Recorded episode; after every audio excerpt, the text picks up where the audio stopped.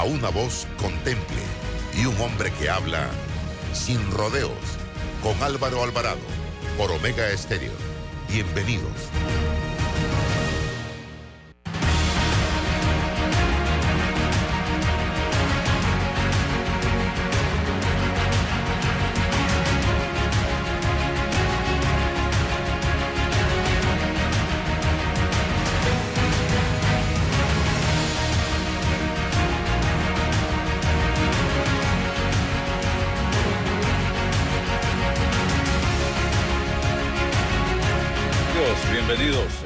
En este su programa Sin Rodeos eh, a través de Omega Estéreo.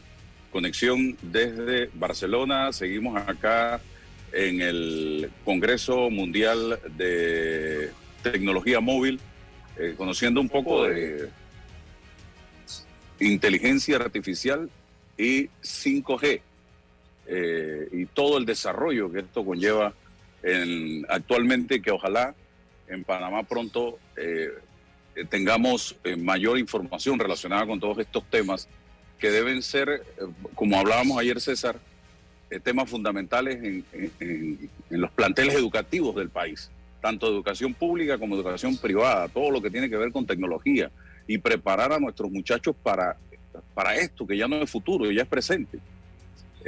ojalá podamos comunicarnos allí con el ingeniero Luis Oliva, el director de la Autoridad de Innovación Gubernamental, que dicho sea de paso, llegó ayer acá a este Congreso para eh, ponerse al tanto de todo lo que está aconteciendo y donde se reúnen las principales empresas eh, en este tema eh, de inteligencia artificial y de tecnología móvil. un evento que reúne a más de 80 mil personas este año señoras y señores. Eh, quiero que hablemos rapidito, usted me avisa, Roberto, cuando esté Luis, si logra conectarse, de lo que pasó ayer.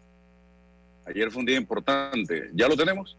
Ahí, bueno, vamos con Luis Oliva brevemente, porque sé que Luis tiene compromisos por acá también en este evento internacional. Bienvenido, Luis.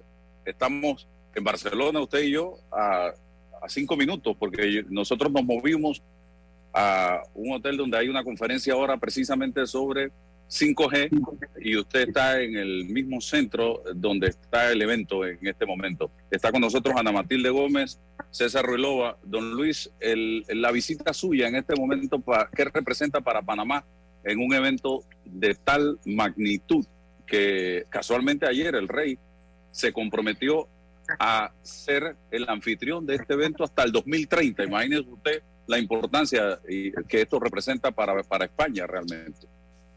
Sí, muy importante para España y para todos los países a nivel internacional, sobre todo por el hecho de que en, este, en el marco de este Congreso están eh, las empresas más grandes de telecomunicaciones a nivel mundial.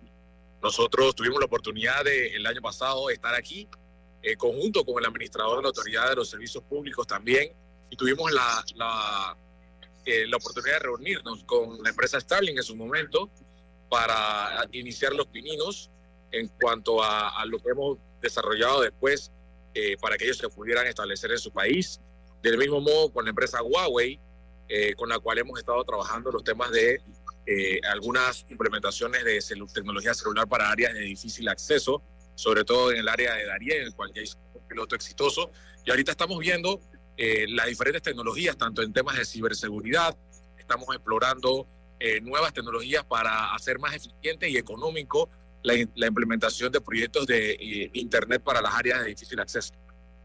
Sí, don Luis, ayer hablábamos del tema, César estaba en el programa, y planteamos la necesidad de que ya todo esto llegue a la educación pública y a la educación privada.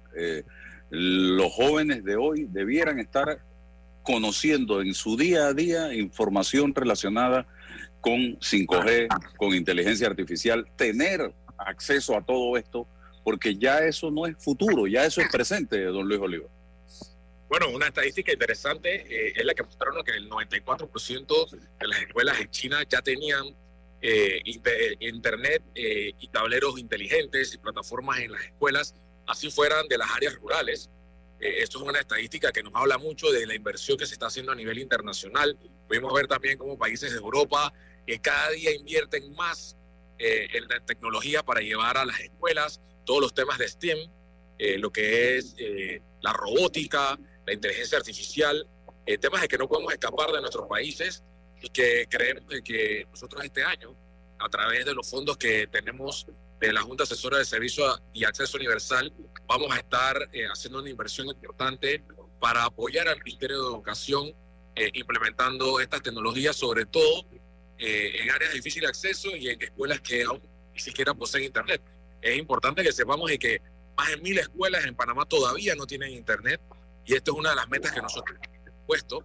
En estos precisos momentos nos encontramos en, en el acto, en la licitación del Internet para todos, eh, sobre todo por el hecho de que eh, hemos pasado los últimos cuatro años, han habido nuevas actualizaciones en la tecnología y creemos de que este nuevo acto va a eh, aumentar el ancho de banda de Internet para todos en 10 veces.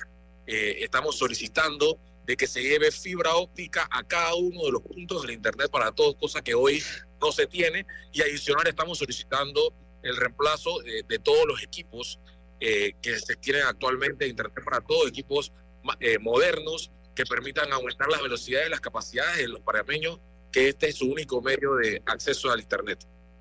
Le, paso a darle la palabra a la licenciada Ana Matilde, que también ha estado muy metida en temas de educación, pero una pregunta muy breve. 5G en Panamá, ¿a cuántos pasos estamos de llegar a 5G? Bien, yo creo que es un tema que nosotros como Autoridad de Innovación estamos promoviendo en estos momentos hemos estado hablando con el nuevo rector de la Universidad Tecnológica de Panamá y queremos hacer una implementación, un despliegue eh, en el campus de la Universidad Tecnológica como el primer piloto de 5G para impulsar sobre todo a las empresas proveedoras de los servicios de Internet que son los que tienen que hacer la inversión para todos los ciudadanos y sobre todo ofreciéndole mucha gente lo que no sabe de 5G es que 5G es la puerta para el Internet de las cosas.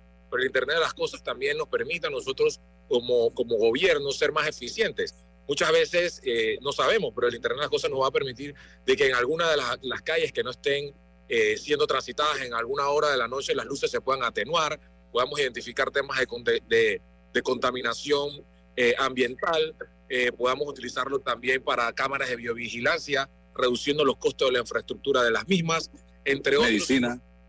en la parte de medicina, sobre todo los temas de telesalud, en los temas de, enfocados en, tener, permitir de que la tecnología 5G pueda ser utilizada para hacer operaciones a distancia, sobre todo porque la, una de las mayores bondades que tiene esta tecnología 5G es que se reduce la latencia, es decir, el tiempo en el cual dos puntos se conectan. Es decir, si nosotros estamos en, una una estamos conectados a una plataforma, ese tiempo es muy reducido, eh, sobre todo teniendo en cuenta de que se puede hacer desde nuestro celular.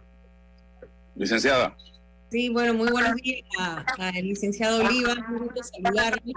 Él pues sabe que yo personalmente siempre he felicitado algunas de las acciones que ha llevado a cabo la Autoridad de Innovación, que bajo su dirección ha logrado cosas importantes en materia de registro de vacunación, rastro, el, eh, el trazabilidad de la vacunación, etcétera.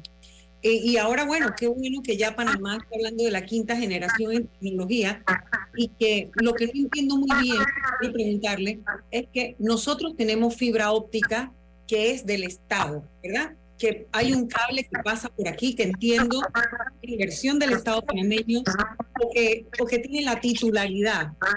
Ahora estamos contratando una licitación para que alguien nos provea de fibra óptica o eso que nosotros tenemos ahí que no se ha usado porque se suponía que le íbamos a dar servicio, eh, íbamos a tener allí la posibilidad de que se conectaran las comunicaciones y el canal, ha sido como un desperdicio, el canal la suya propia, eh, las comunicaciones también instalaron como que no, no le hemos sacado provecho a eso. Es algo de lo que yo recuerdo cuando estuve en la asamblea y debatíamos sobre la utilidad y que Panamá está desperdiciando ahí una capacidad de, de negocio, que es un ingreso para el Estado. No sé si usted está me sigue de lo que estoy hablando tiene algún sentido y me lo puede explicar un poquito. Y lo otro es que conocer en qué consistió el plan piloto de Darien y qué significa para Darien, que es un área que está, bueno, difícil acceso, áreas muy alejadas, uno de que pasa cierta, cierto lugar eh, camino a Darien, ya tú quedas, no estás comunicado, pero no vamos a ir tan lejos de Darién. Aquí en el área de Julianega, la capital, hay áreas montañosas, cerros, no vamos a montañas, cerros, en los que tú no te llega ningún tipo de señal.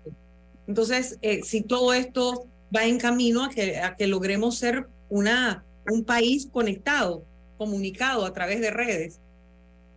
Es correcto, y quiero agradecerle porque es una excelente pregunta.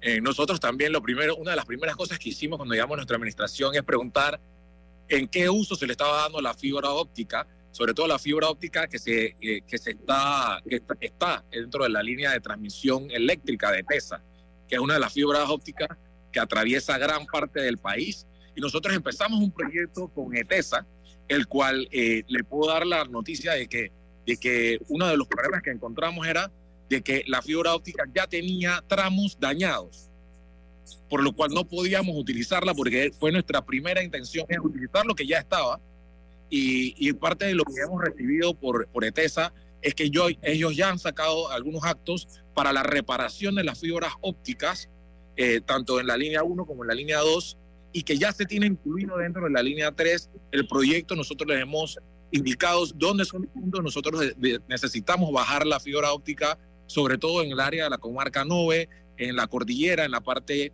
que llega hasta Capira también. Yo creo que una vez estos proyectos de reparación de la fibra óptica estén terminados, vamos a poder hacer un mejor despliegue.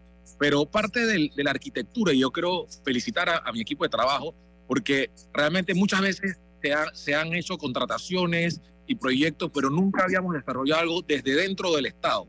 Y los ingenieros de eh, tanto de AIG como de la CEP han estado trabajando en, un, en una arquitectura donde desarrollamos una columna vertebral en la comarca 9 de fibra óptica que les está sirviendo para hacer un despliegue, esperando que la columna vertebral, que podríamos decir que es la que atraviesa el país por parte de TESA, entonces pueda conectar y bajar diferentes, eh, eh, lo que se llama backbones eh, o, redes de, fibra en otros lugares, llámese Capira, entre otros. Hicimos también el proyecto en el área de Capira, que es un área que está muy cercana a la ciudad capital, en el cual hicimos un despliegue de tecnología celular.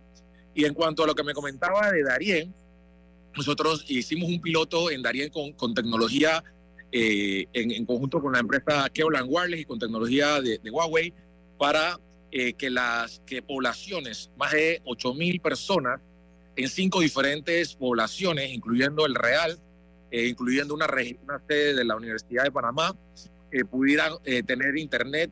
Y este proyecto es bastante económico, porque parte del problema es que a veces no tenemos los presupuestos. Y cuando no tenemos presupuestos es donde más creativos nos tenemos que poner mm. para hacer, hacer eficiente y hacer buen uso de, de la tecnología. Así que nosotros creemos de que este va a ser un gran año eh, sobre todo porque trabajamos en el 2020 el proyecto de ley eh, que le permite eh, a AIG y a la, a la, Junta Asesora, que incluye al MIDES, a la CEP y a Senatis, tener el 25% de la venta del espectro radioeléctrico.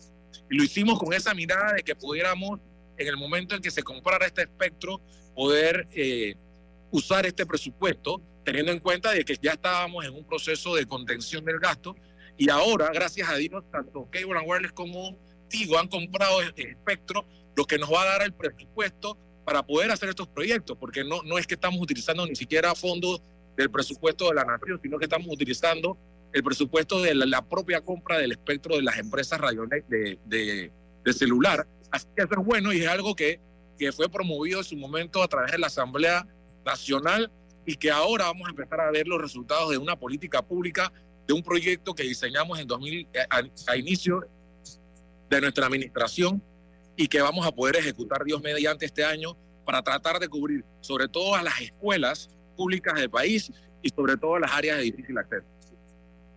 Eh, don César. Sí, Álvaro, buenos días. Doctora Ana Matilde, buenos días. Ingeniero, buenos días, buenos días a todos los que nos escuchan. Hoy 28 de febrero, último día de febrero. También camina rápido en 5G este, este año. Eh, bueno, ingeniero, esto no es una pregunta, esto es una reflexión que hago, pero que sí tiene que ver directamente con, con toda esta, esta eh, dinámica de la gran revolución tecnológica impacta en, las comunicaciones, ¿no? Y ayer ponderábamos hasta dónde el hombre, el ser humano, que es el destinatario de estos esfuerzos, va a poder gestionar, controlar la tecnología y que la tecnología no lo controla él. Hablamos de, de la plataforma 5G de quinta generación, le va a dar más acceso con más rapidez. Muy, pero, perfecto, ¿no? Pero yo decía, hombre, cuidado, ¿cuánto tiempo vamos a estar anclado, en, vinculado al, a lo digital, al aparato? ¿Qué tiempo nos va a quedar para las relaciones interpersonales? Bueno, esos son temas que bueno, la sociedad, el ser humano tendría que analizar. Mi reflexión pasa por lo siguiente. En toda esta revolución tecnológica, en todo eso que está pasando allá, en los accesos para los seres humanos, ¿qué hay de, de los estados? Es decir, ¿qué hay de los gobiernos? En la idea de los gobiernos abiertos y digitales, porque esto finalmente tiene que impactar también a la, a la estructura gubernamental eh, cómo embonamos toda esa revolución tecnológica en la posibilidad de los gobiernos abiertos. ¿Por qué hoy alguien tiene que estar pidiéndole a un funcionario, exigiéndole un documento tal cual, si eso tiene que estar en la nube, en lo digital, acceder, siempre y cuando no sean sensitivos, por supuesto, pero estas cosas ya deben ir impactando y evitando eh, eh, lo, que, lo que debe ser la fluidez en la transparencia, la rendición de cuentas, en, la viabilización de los procesos gubernamentales. Entonces, si también el ser humano, pero la estructura del gobierno. A ver, ¿qué está, si, si ha logrado escuchar, ver, observar allá alguna em, tecnología, le llamo así, que tenga que ver específicamente con este asunto? Las plataformas de gobiernos abiertos y transparentes donde pueda fluir la información, ingeniero. Es correcto, aquí hay un stand del gobierno de Estonia, que es uno de los referentes a nivel internacional de gobierno digital y gobierno abierto. Y nosotros eh, hemos estado durante esta administración trabajando muy de la mano para que este gobierno abierto también llegue a los panameños. Y muchas veces queremos los gobiernos abiertos que permitan eh, hacer mayor uso de la transparencia pero esto debe estar automatizado y debe estar incluido dentro de los procesos. No debería ser algo que tengan que solicitar los ciudadanos, sino que ya debe estar público y disponible para los mismos. Y ustedes lo han podido ver en la, cada una de las plataformas que nosotros hemos hecho. Sin que nadie nos pidiera, cuando, eh, cuando hicimos la plataforma para vacunación, hicimos el portal para el vacunómetro. Eh, hoy tú puedes entrar al portal de datos abiertos.go.pa y puedes descargar todas las personas que han hecho uso del vale digital y cuánto se les ha dado puedes ver a través del portal de combustible.panamá solidario el uso del combustible hasta por hora y, y, cuánto se le está pagando a cada una de las estaciones de combustible. Pero esto ha sido algo que nadie nos ha solicitado. Nosotros lo ponemos a disposición porque es parte de la cultura que nosotros queremos promover. Sin embargo, hay mucho por hacer, sobre todo de que las instituciones eh, de gobierno puedan tener el presupuesto para poder lograr estos proyectos. Es por el motivo por el cual le hemos pedido eh, a la Asamblea de Diputados un proyecto de ley que permita eh, que la inversión en digitalización y transparencia sea una obligación para las instituciones de gobierno, porque es algo que tiene un retorno. Nosotros hemos hecho un estudio con el Banco Interamericano de Desarrollo en donde por cada dólar que hemos invertido eh, en digitalización se ahorran cinco. Es más, ustedes pueden entrar a la página de panamadigital.gov.pa y ver en, en la parte final todos los ahorros que se van haciendo a través de eh, la digitalización. Te ahorras papel, tinta, combustible, mensajería. Y bueno, parte de lo que hemos visto acá es que el gobierno ahora no solo es abierto, sino que también es predictivo. Y son cosas que eh, el mundo lo está viendo. Ya tú puedes ver en, un portal eh, cuáles son los beneficios que el gobierno te da a ti y, y, ver si realmente lo está recibiendo. Y es algo que nosotros ahora, y, y con el Álvaro, en el caso de, de tanto del combustible, de personas que le han hecho uso del combustible eh, de su placa o de personas que le habían hecho uso de su beca y muchas personas ni siquiera sabían que tenían beca. ahora que hemos portal de Panamá eh, toda, toda esta información, la gente puede saber qué beneficio le está dando el gobierno y es parte de una pregunta, Álvaro. Ingeniero, cuando usted dice eh, que le han pedido a la Asamblea ¿Ustedes llevaron el proyecto de ley o lo están dejando a la discreción de la Asamblea o a lo que se le ocurra a la Asamblea allí preparar al respecto? Sí, nosotros lo, llevamos y fue presentado ya ah. por el diputado eh, hace dos o tres semanas atrás. Eh, todavía para, para ser prohijado, pero ya fue presentado, es un proyecto que nosotros trabajamos, que trabajamos en conjunto con el Ejecutivo, ya que AIG no puede presentar el, el, proyecto directo. Está, en la página de ustedes o está en alguna accesible para que uno lo pueda revisar, lo pueda ver? Debe estar en la asamblea si me dices, pero para saber. Ya, fue publicado por, por la página de la asamblea. Yo le puedo Muy bien. Eh, le agradezco a don Luis Oliva la oportunidad que nos ha dado de actualizarnos con relación a lo que es su visita a Barcelona, a este Congreso, y dicho sea de paso, lo que podemos ir esperando ya en Panamá en relación con estos temas. Nosotros estamos acá invitados por Huawei eh, Panamá, Huawei Internacional, y eh, Luis, el pabellón que tiene Huawei en esta feria es enorme y todos los adelantos y avances que hemos visto eh, que están lanzando en este momento que nos permiten eh, avances en materia de educación, avances en materia de industria, avances en materia, por ejemplo, del IDAN. Me decían hoy que tienen una plataforma que permite a instituciones como el IDAN, para poner un ejemplo, determinar eh, donde hay fugas de agua eh, a través de la inteligencia artificial. Imagínense ustedes.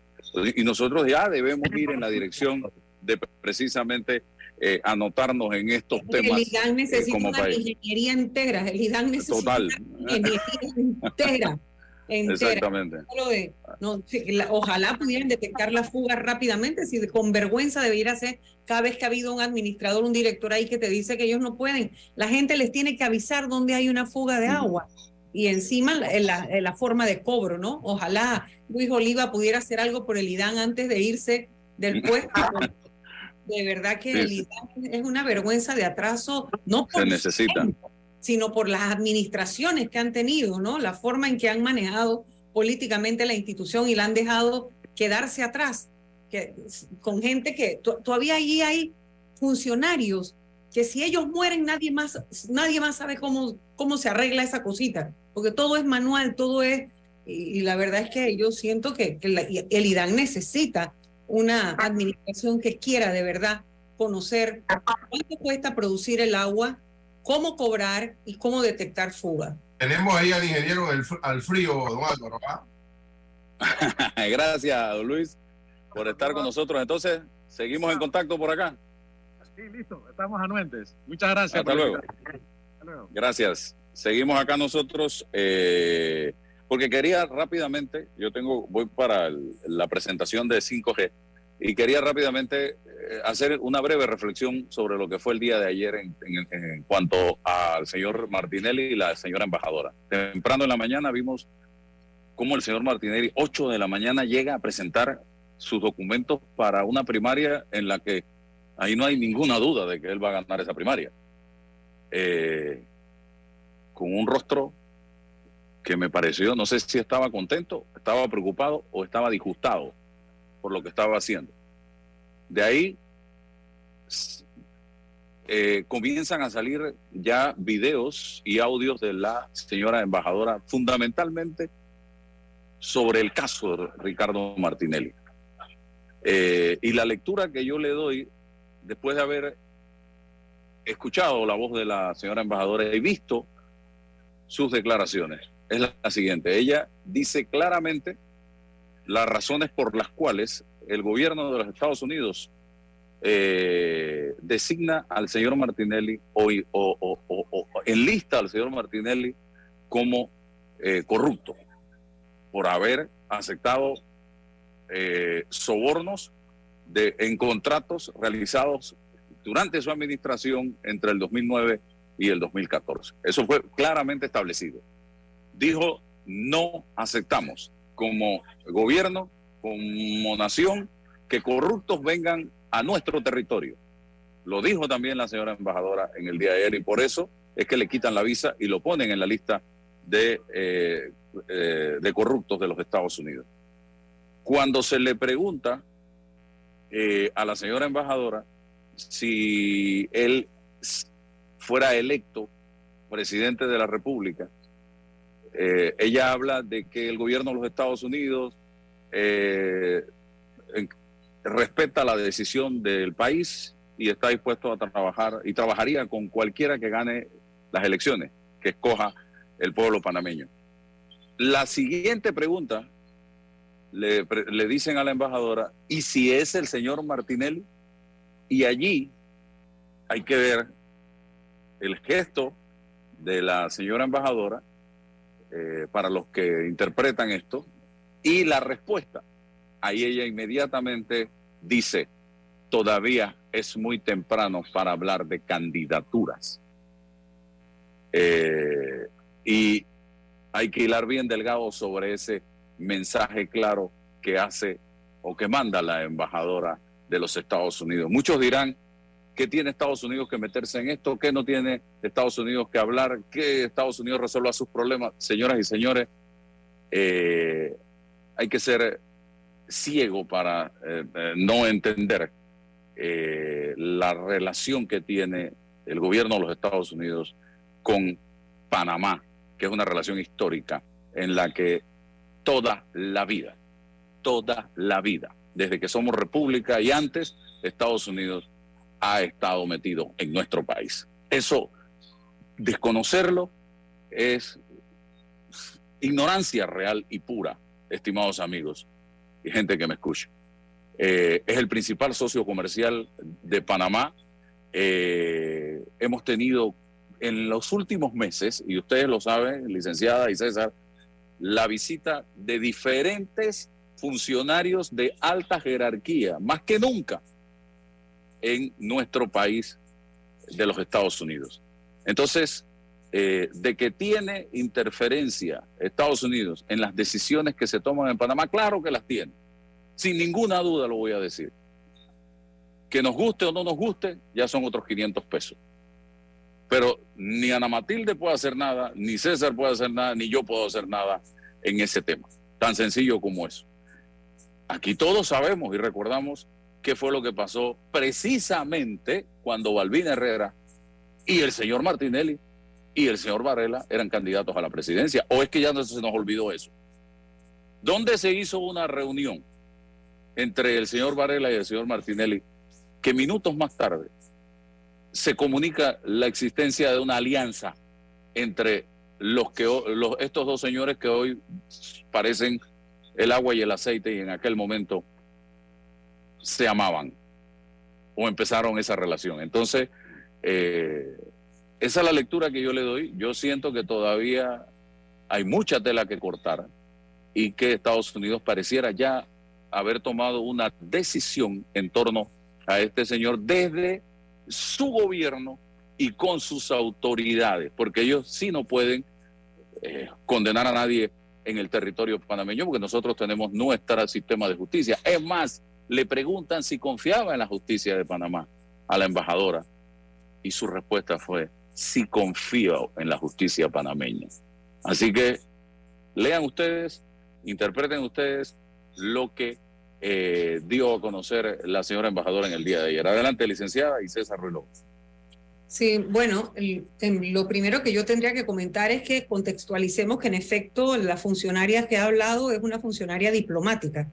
Por lo tanto, eh, sus limitaciones son las propias del servicio diplomático. Todo hay que decirlo con pinzas, todo hay que manejarlo con la cautela de no poner en riesgo las relaciones entre los países por los comentarios respecto a las personas. Es decir, ella tiene un fin superior que tiene incluso barreras que ella no puede rebasar porque estaría eh, afectando su propio mandato, su, propia, la capacidad que ella tiene para moverse en el país con el mandato que tienen los embajadores como representantes de sus países. Así que hecha habida esa consideración de que es una funcionaria diplomática, hay que leer entre las líneas, como tú dices, ¿no? Hay que aprender a, a escuchar más allá de lo que la voz solamente dice, porque es aquello que el cargo le imponen decir. Entonces, para mí, realmente, si eso lo, si lo que ella dijo trasladamos al verbo panameño, yo no necesito que me den mucha explicación para que una persona que habla con la contundencia diplomática que ella explica diciendo, el señor expresidente Ricardo Martinelli es una persona que recibió sobornos por otorgar contratos, otorgar ¿no? contratos de obras públicas, obviamente, durante su mandato. Esa conducta que ella describe ahí en Panamá está tipificada como un delito. ¿Me explico? Yo no necesito más explicación que eso. La contundencia con la que ella me habla, para a mí me queda muy claro que es el resultado de la sentencia que hay en los Estados Unidos por la condena a sus hijos, en donde está develado todo el intercriminis de lo que se dio en Panamá y en el que estos, estos panameños sirvieron de testaferros o de, intermediarios, de traficaron la influencia para poder llegar a aquellos que iban a ser beneficiados con las concesiones o con las contrataciones que Panamá estaba haciendo en el periodo en el que toda obra pública se convirtió en una forma de hacer negocio, utilizando el poder, o sea, desde el cargo que tenían, todo aquel que quería un contrato con el Estado, si estaba dispuesto a pagar una coima, se lo ganaba. ¿Y cómo se iba sacando el dinero? A través del pago de los adelantos y a través de las adendas o dinero público de nosotros, todos nosotros los que pagamos impuestos, de ese dinero del presupuesto que está asignado a cada institución, se sacaban los pagos de adelantos a aquellos contratistas que coludidos con los funcionarios corruptos panameños, ¿verdad? Le metieron la mano a los fondos públicos para hacerse de dinero en cada obra de construcción pública. Y las consecuencias las vamos, las hemos visto ya. Obras con sobreprecio, es decir, tenemos la obra, sí, ay, qué bueno lo que hizo. No, señores, eso nos pudo haber costado mucho menos y podíamos haber hecho dos. Tendríamos plata para, no para uno, sino para dos. ¿Por qué? Porque nos costó dos y tres veces lo que nos debía costar un puente, el metro, una carretera, eh, porque todo era un negociado. Ahí está evidente, está clarito, ya eso no es especulación. Lo hemos venido diciendo por más de cinco años los que en Panamá hemos estado con estos temas eh, y no es y ya está claro que no es un invento ni es una especulación. Está probado con la contundencia de una condena en los Estados Unidos y está probado con las obras y las auditorías de las obras en Panamá. Entonces, y con los casos que aquí están dando, pues a la lentitud y a la velocidad de la justicia panameña, porque obviamente todos esos casos son con el sistema anterior, el sistema inquisitivo, y tiene una cantidad de subterfugios legales de los que se puede tirar mano, que de hecho le llamo subterfugio porque en el sistema renovado, en el sistema de la justicia acusatoria, se corrigieron mucho de eso porque se era la dilación del proceso. Así que lamentablemente aquí no tenemos una, una condena en firme respecto al expresidente todavía que nos permita de calificarlo como tal, pero la conducta descrita por la embajadora encaja perfectamente en el tipo penal panameño de corrupción de servidores públicos. Así que ahí no hay más nada que hablar. Eso es una vergüenza, una vergüenza pública que siquiera nosotros estemos pensando en la posibilidad de que vuelva a regir los destinos de este país una persona que, que, lucró de su propio poder, o sea, que lucró, que abusó de toda esa confianza que el pueblo panameño le depositó en las urnas y que al alcanzar el poder lo único que hizo fue convertir eso en un gran negocio y un negocio para su propio beneficio y el de sus allegados. César. Sí, eh, e, en este tema caminamos por senderos escabrosos, muy, muy escabrosos, porque, porque dividen, dividen eh, a la sociedad, eh, también permiten que, que, se ponga a prueba la tolerancia hasta dónde somos tolerantes en, los puntos de vista, en las opiniones, eh, sumado a todo lo que, se incorpora en las redes sociales y cómo eso nos influye.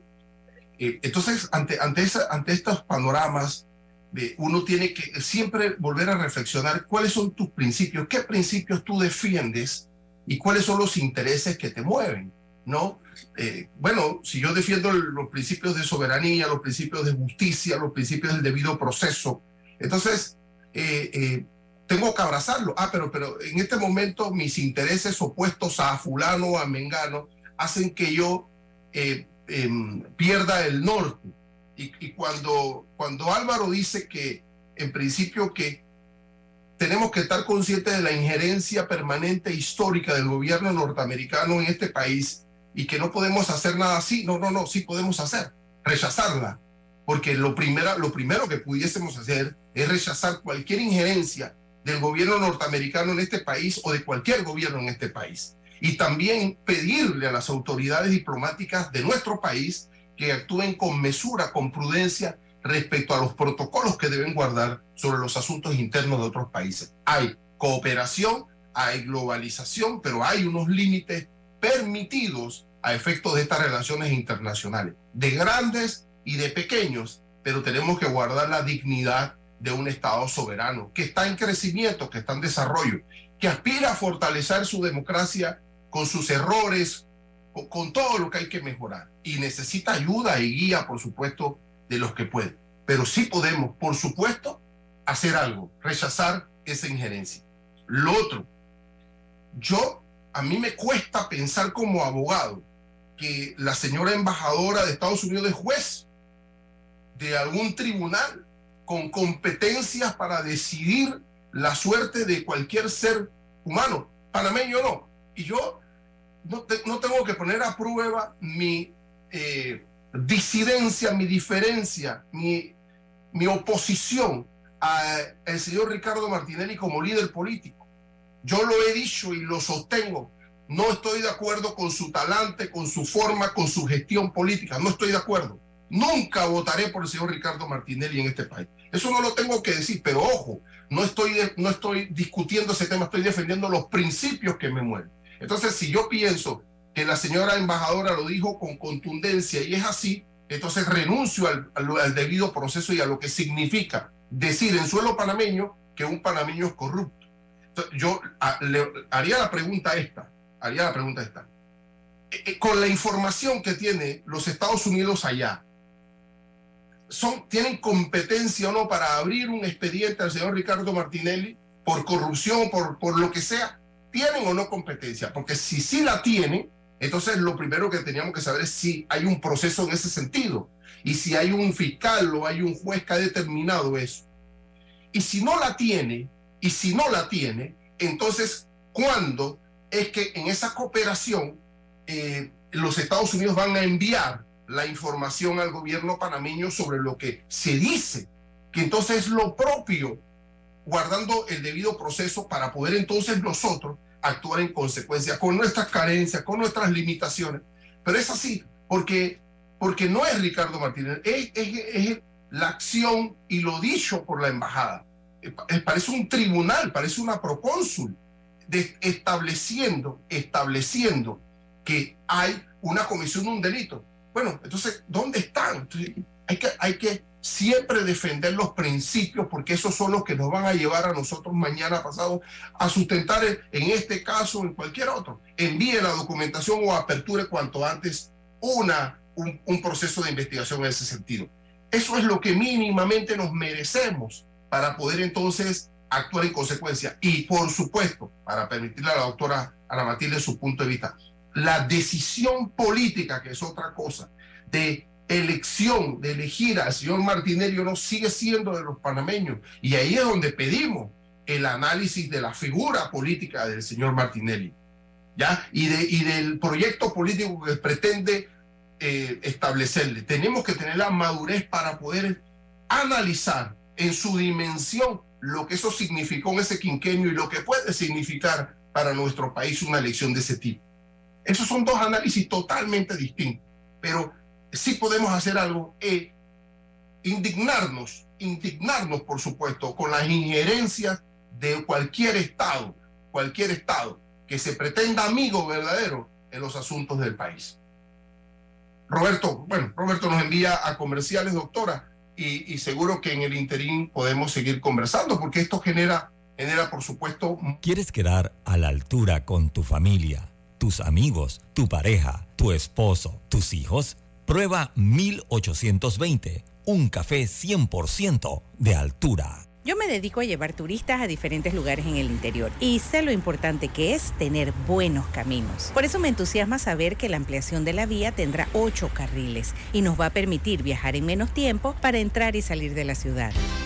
Ya falta menos. La ampliación del tramo entre el Puente de las Américas y Arraiján sigue avanzando y al terminar estará mejorando la calidad de vida de cientos de miles de panameños. Ministerio de Obras Públicas, Gobierno Nacional. En Hutchinson Ports, PPC, hoy y siempre estaremos orgullosos de ser parte del país que une al mundo y nos esforzamos porque con nuestro trabajo el nombre de Panamá llegue cada día más alto. Felicidades Panamá. Te desea Hutchinson Ports PPC. Agua pura de nuestra tierra, riqueza inmensa de vida y salud. Si gastas agua de más, se la quitas a los demás. Al cepillar tus dientes, cierra la llave, ahorrarás en tu consumo y alcanzará para todos. Gobierno Nacional, idam.gov.pa. Somos agua. Trabajando cada día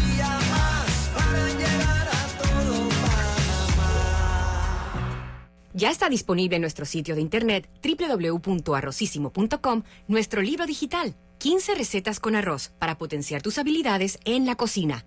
Descárgalo completamente gratis en tu celular o en tu computadora y pon en práctica las más deliciosas recetas para compartir en familia o para tu emprendimiento. Sal de la rutina y prepara los más deliciosos platillos con Arrocísimo.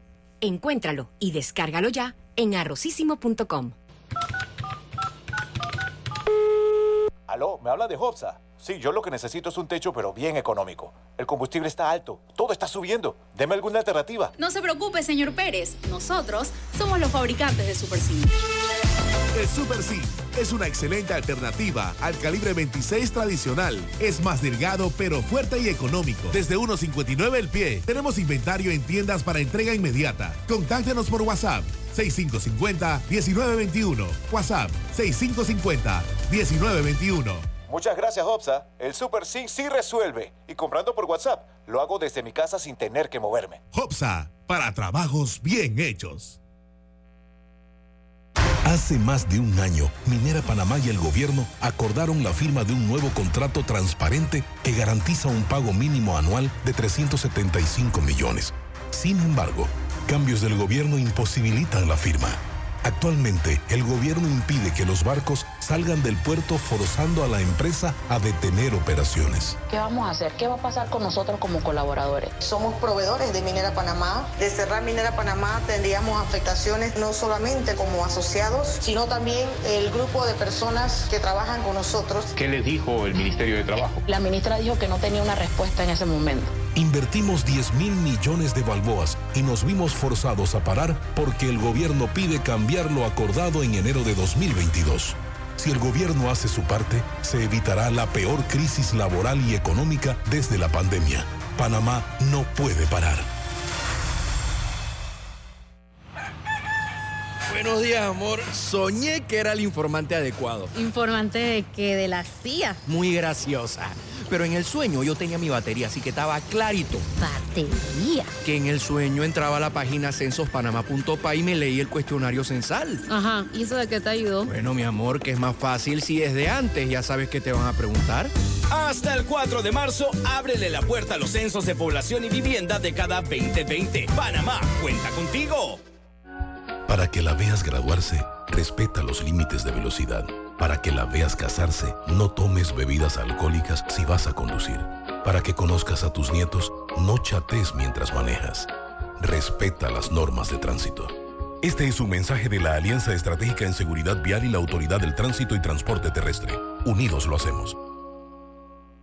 El verano ya está por llegar y con ello se llegan los planeados paseos en familia. Mi mejor consejo, si quieren llegar seguros, tranquilos y sumamente cómodos, es en el Acura RDX de la familia Bahía Motor. Tienen todos los sistemas de seguridad que te puedes imaginar, que solo con eso lo hace una de las mejores nuevas opciones si piensas en un auto nuevo este año 2023. Ya quedan pocas unidades del Acura RDX 2022, así que pásate por acá. Aló, me habla de Hobsa. Sí, yo lo que necesito es un techo, pero bien económico. El combustible está alto, todo está subiendo. Deme alguna alternativa. No se preocupe, señor Pérez. Nosotros somos los fabricantes de Super C. El Super C es una excelente alternativa al calibre 26 tradicional. Es más delgado pero fuerte y económico. Desde 1.59 el pie. Tenemos inventario en tiendas para entrega inmediata. Contáctenos por WhatsApp 6550-1921. WhatsApp 6550-1921. Muchas gracias, Hopsa. El Super Sync sí resuelve. Y comprando por WhatsApp, lo hago desde mi casa sin tener que moverme. Hopsa, para trabajos bien hechos. Déjate llevar por la frescura del pollo melo. Panameño como tú. Déjate llevar por la frescura del pollo melo. Variedad y calidad. Melo. Frescura de altos estándares. la calidad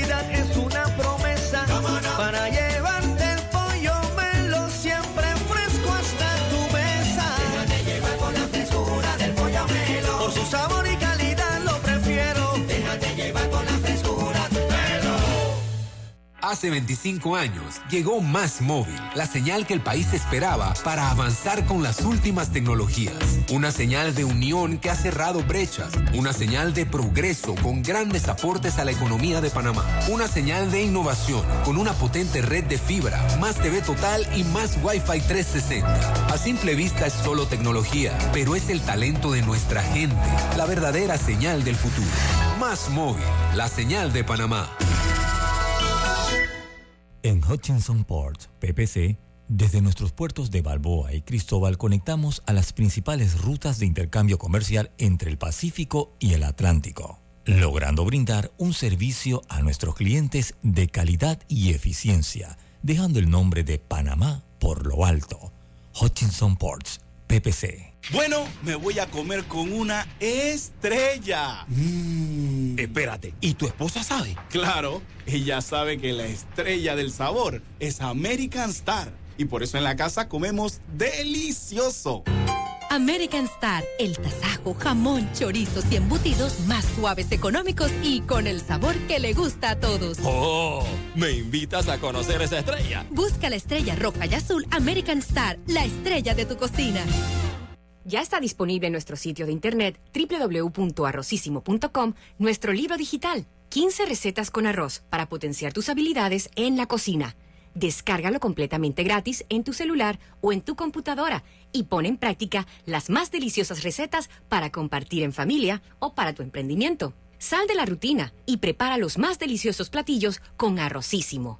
Encuéntralo y descárgalo ya en arrocísimo.com. Atrae la emoción con un préstamo personal de Credit Corp Bank y consolida tus deudas. Recibe un bono de 130 dólares con el desembolso de tu préstamo personal. Solicita el tuyo ya al 800-7555 o visita nuestras sucursales. Credit Corp Bank. Cuenta con nosotros. Roberto, gracias Roberto. Bueno, doctora Matilde, tiene usted la palabra para la reflexión. Digamos, en efecto, eh, bueno, lo primero que había que discernir es que fueron las declaraciones de una diplomática y que eh, yo me reiría un poco porque te recordaría a ti que hay una gran ficción jurídica que habla de sus sedes diplomáticas y que allí, en teoría, en teoría jurídica, ella no habló en Panamá, ella habló en su, en su estado, porque ese es su territorio, ¿no? Su, su embajada está resguardada territorialmente, es un espacio físico geográfico que corresponde a su país. Así que ella no ha hecho ninguna intervención eh, que, que, pudiera, eh, digamos, desde el punto de vista eh, soberano, violentar nuestra soberanía. Usted utiliza el argumento de forma, pero de fondo queda comprometida. No, yo, nada más por como, como para, para llegar algo, algo de lo le, que... Le habló, como le dije en el cambio, le habló a un periodista panameño y a toda una población panameña. Correcto, y por eso, por la magia de la televisión, pero en efecto ella estaba sentada en su sede, así que para los efectos eso está resguardado. Yo creo que lo importante sí es que los panameños logremos analizar eh, y, y, ojalá, porque lo que uno se encuentra en la calle no necesariamente es ese nivel de profundidad de análisis en el tema político. En el tema político, ¿cuál es el discurso? ¿Qué es lo que nos trae una persona que nuevamente nos quiere gobernar luego de la impronta que pudimos ver y observar y constatar en la cantidad de miembros de ese gabinete que están enfrentando la justicia por haber haberse excedido en la autoridad que tenían en su momento en el uso del poder, en el ejercicio del poder. hasta dónde nos pueden llevar, qué pretendemos. Entonces, los panameños tenemos que analizar bien quiénes son, cuál es la oferta electoral que tenemos y vamos a tener, cuáles son las características, qué tan profundo, qué más profundo tenemos que caer cuando nosotros estamos llegando a un estado en el que estamos, somos capaces, o muchos son capaces de tratar de eh, defender una gestión diciendo robó, pero hizo. Eso es una vergüenza, eso es una, es una declaración de vergüenza nacional. ¿Cómo es posible? Eh, como si yo dijera, bueno, lo que pasa es que sí, ese es el esposo de mi hija. Ay, le pega, pero qué bien la tiene viviendo, porque hay qué casa más linda que le tiene. Te digo, y le tiene dos carros. Ajo, pero le pega por las noches, pero no importa, yo le pongo árnica y ella sigue adelante si mira las prendas que tiene y viajan todos los años. Oye, por favor, así de vergonzoso, así de inmoral es semejante aseveración de que robó pero hizo. Sería, es, exactamente lo mismo. Entonces, eh, yo, yo sí siento que estamos frente a una encrucijada grande en la que eh, estamos a punto del no retorno. El país tiene una relevancia y, veo la preocupación de los Estados Unidos porque esa es la potencia hemisférica la que nos toca a nosotros eh, de este lado del mundo y nosotros tenemos la importancia para ellos como país de tránsito, pero lamentablemente que esas ventajas comparativamente son también vulnerabilidades y nosotros somos una cintura estrecha que une dos bloques grandes en los que se trafican armas, drogas, personas y que eso realmente tiene un peso específico importante desde el punto de vista geopolítico y geoestratégico, por lo cual los Estados Unidos no pueden ignorar quién sea quien dirija los destinos del socio, un socio comercial tan importante como Panamá y un socio geoestratégico, o sea, con su posicionamiento importante y las decisiones que se tomen aquí. Y ni te digo cuánto me asusta pensar siquiera que, que esa persona que ya nos gobernó y casi nos deja sin país, sea, sea quien le toque negociar con una minera, ¿verdad? que está pretendiendo que si el, el cobre sube de precio en el mercado internacional, ellos ganan. Y que si baja, solo perdemos nosotros. O sea, por favor, que Dios nos agarre confesado. Sí, yo, yo sí le, le, diría a la embajadora desde una silla humilde acá, yo no tengo eh, em, eh, inmunidad diplomática, ni, ni, mucho menos, así que asumo el riesgo de, mi, de mis, mis palabras.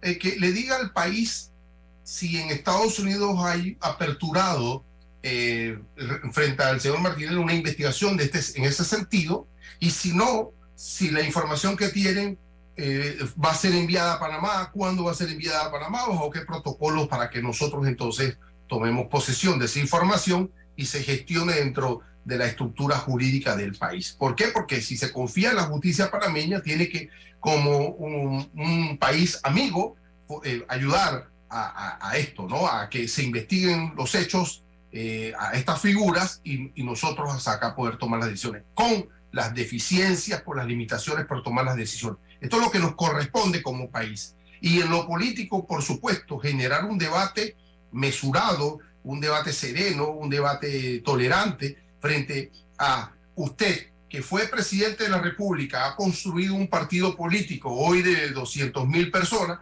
cómo lo construyó, bajo qué bases programáticas lo construyó, qué se dice allí, qué debate ocurre allí, quiénes son los otros, hay algún em, escarceo democrático o no, usted impone sus reglas como, como creador y dueño de la marca. ¿No? Entonces, lo es que yo no veo que a nadie que invitan a participar en estos partidos por la forma en que hacen las inscripciones masivas en los parques los domingos, pagándole a la gente, yo no veo allí que hay ni siquiera se toman el trabajo de distribuir los estatutos, ni la visión problemática, ni nada.